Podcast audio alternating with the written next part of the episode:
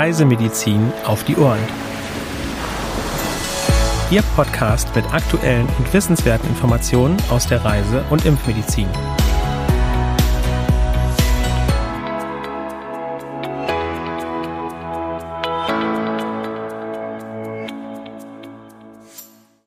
Ein herzliches Willkommen zur aktuellen Ausgabe unseres Podcasts Reisemedizin auf die Ohren am Mittwoch, den 24. August 2022.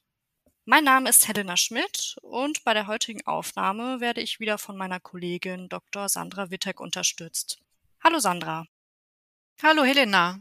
Ja, und hallo auch, liebe Zuhörerinnen und Zuhörer. Wir freuen uns, Ihnen auch heute wieder interessante Themen vorzustellen und wünschen Ihnen viel Spaß bei dieser Folge. Wir starten wie immer mit den aktuellen Meldungen. In Griechenland wurden seit Mitte Juli auf dem Festland circa 60 Infektionen mit Westnilfieber registriert. Zwei Menschen sind verstorben. Besonders betroffen ist die Region Thessaloniki. Westnilfieber kommt in Griechenland sporadisch vor. Und nicht nur in Griechenland, sondern auch in Italien erkranken immer mehr Menschen am Westnilfieber. Mit Juli wurde die erste Infektion in diesem Jahr in der Provinz Padua gemeldet. Das liegt in der Region Venetien. Inzwischen ist die Fallzahl im Norden des Landes auf circa 230 gestiegen. 13 Menschen sind verstorben. Die Infektion kommt in Italien ebenfalls sporadisch vor. Da das Westnil-Virus durch Stechmücken übertragen wird, sollten Sie prophylaktisch auf einen guten Mückenschutz achten. In Indien wurden bis Ende Juni landesweit offiziell 62 Fälle von japanischer Enzephalitis gemeldet. Zwei Menschen sind verstorben. Die meisten Infektionen mit der mückenübertragenen Erkrankung wurden erneut im Bundesstaat Assam registriert. Presseberichten zufolge hat der Monsun dort zu Überschwemmungen geführt was zu einer weiteren Zunahme der Infektionen geführt hat. Seit Ende Juli sind nun circa 380 Menschen erkrankt und 77 verstorben. 2021 wurden landesweit rund 790 Erkrankungen und 70 Todesfälle gemeldet. Das Infektionsrisiko lässt sich durch Expositionsprophylaxe mittels adäquatem Mückenschutz und gegebenenfalls ergänzend durch eine Impfung verringern. Und in unserer letzten Meldung für heute geht es um Leptospirose auf den Philippinen. Seit Beginn des Jahres wurden auf der Insel Luzon circa 1200 Infektionen und etwa 160 Todesfälle gemeldet.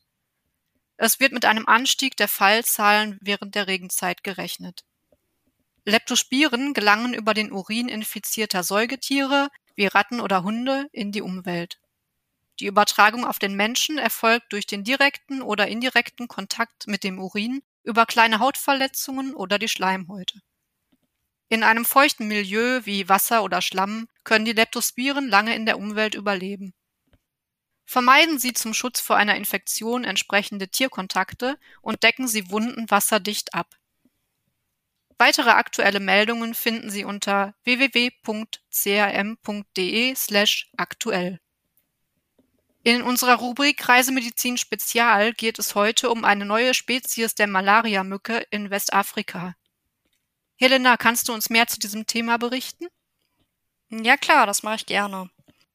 In Afrika kommen seit langem die effektivsten Malaria-Vektoren der Welt, nämlich Anopheles gambiae und Anopheles funestus vor.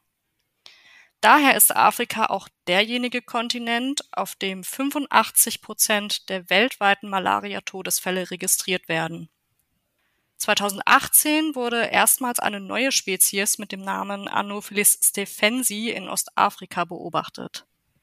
Diese stammt ursprünglich aus Südasien. Seit diesem erstmaligen Auftauchen sind die Verbreitungszahlen in Afrika sprunghaft angestiegen.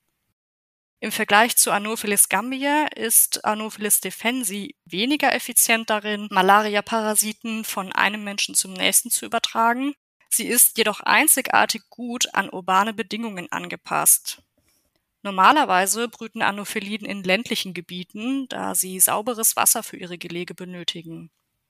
In der Vergangenheit halfen Insektizide dabei, die Verbreitung der Malariamücke in ländlichen Gebieten einzudämmen Da Anopheles inzwischen jedoch eine Resistenz gegen Insektizide entwickelt hat, sind die jüngsten Fortschritte der Malariakontrolle in Afrika stark bedroht. Professor Jelinek warnt, dass die Ankunft von Anopheles stephensi jedoch eine neue und fast ebenso wichtige Bedrohung sei, da sie dabei ist, die Verbreitung der Malaria auf dem Kontinent zu revolutionieren. Den Link zum Volltext finden Sie in unseren Show Notes. Bitte beachten Sie, dass der Volltext zum Reisemedizin Spezial nur CRM-Kunden zur Verfügung steht. Auch diese Woche möchten wir uns wieder einem spannenden Thema aus der Dermatologie widmen. Sandra wird uns nun näher darüber aufklären, für welche Personen oder Berufsgruppen es besonders wichtig ist, über ein erhöhtes Risiko für aktinische Keratosen aufgeklärt zu werden. Genau, diese Frage ist sehr relevant, da neben der Freizeitgestaltung auch die berufliche Tätigkeit einen großen Einfluss auf die kumulative UV-Dosis haben kann der ein Mensch während seines gesamten Lebens ausgesetzt ist. Multiple aktinische Keratosen mit einer Gesamtfläche von mehr als vier Quadratzentimetern bei Menschen, die sich über viele Jahre berufsbedingt im Freien aufgehalten haben oder in Ländern mit deutlich erhöhter UV-Exposition tätig waren, können ein Zeichen für eine Berufskrankheit sein. So lautet das Urteil der deutschen gesetzlichen Unfallversicherung. Ein weiterer diskutierter Risikofaktor für das Auftreten von sogenannten nicht-melanozytärem Hautkrebs stellt die vom Patienten eingenommene Medikation dar. Der 2018 erschienene Rote Handbrief für den Einsatz des Diuretikums Hydrochlorothiazid, abgekürzt HCT, und Kombinationspräparate weist darauf hin, dass die Einnahme dieser Medikamente mit einem erhöhten Risiko für nicht-melanozytären Hautkrebs assoziiert sein kann Daher sollte der Einsatz von Hydrochlorothiazid bei Patienten mit hoher kumulativer UV-Belastung, egal ob beruflich oder privat, mit bereits vorhandener aktinischer Schädigung oder nicht melanozytärem Hautkrebs kritisch hinterfragt werden. Insbesondere diese Patientengruppe muss über die Bedeutung eines konsequenten UV-Schutzes informiert werden. Eine weitere wichtige Gruppe stellen immunsupprimierte Patienten dar beispielsweise nach Organtransplantation oder mit dysfunktionalem Immunsystem im Sinne einer chronisch-lymphatischen Leukämie. Auch diese Personen sollten engmaschige dermatologische Vorsorgeuntersuchungen und detaillierte Hinweise für den Umgang mit Sonnenexposition erhalten. Bei Organtransplantierten wird unter anderem eine immunsuppressive Medikation mit Cyclosporin, Azathioprin und Tacrolimus als eine mögliche Ursache für das vermehrte Auftreten von nicht-melanozytärem Hautkrebs diskutiert. Therapeutisch kann ein Wechsel auf ein mTOR-Inhibitor-basiertes Immunregime das Erkrankungsrisiko senken. Ob das jedoch für den individuellen Patienten eine Präventionsmöglichkeit darstellt, muss die jeweilige Transplantationsabteilung entscheiden und zum Schluss möchten wir im Rahmen unseres Frage- und Antwort-Specials besprechen, was die Paragonimiasis ist und wo sie vorkommt. Bei der Paragonimiasis handelt es sich um eine Infektionserkrankung mit Lungenegeln der Spezies Paragonimus, die hauptsächlich in den Tropen und Subtropen vorkommen, allen voran in Südostasien. Durch den Verzehr roher oder unzureichend gegarter Süßwasserkrebse gelangen die Erreger in den menschlichen Organismus. Nach einigen Wochen bis Monaten treten Fieber, Husten, Hämoptyse sowie eventuell abdominelle Beschwerden und zerebrale Symptomatiken auf. Der Erreger wird immundiagnostisch aus Sputum oder Stuhlproben identifiziert. Zur Therapie können Antelmintika verabreicht werden. Um vor der Paragonimiasis geschützt zu sein, ist die Nahrungsmittelhygiene zu beachten insbesondere bei Fisch- und Schalentieren. Ja, vielen Dank, Helena, für die interessanten Informationen. Lieben Dank auch an Sie, liebe Zuhörerinnen und Zuhörer, dass Sie bis zum Ende drangeblieben sind. Wenn Sie auch per E-Mail über aktuelle Meldungen und Themen der Reisemedizin informiert werden wollen, abonnieren Sie gerne unseren Newsletter CRM Spot unter www.cam.de/newsletter. E Für Anregungen und oder Fragen senden Sie uns einfach eine E-Mail an info@crm.de.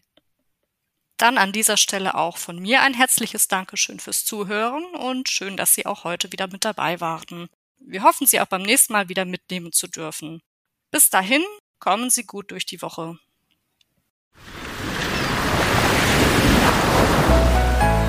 Dieser Podcast ist eine Produktion des CRM, Zentrum für Reisemedizin.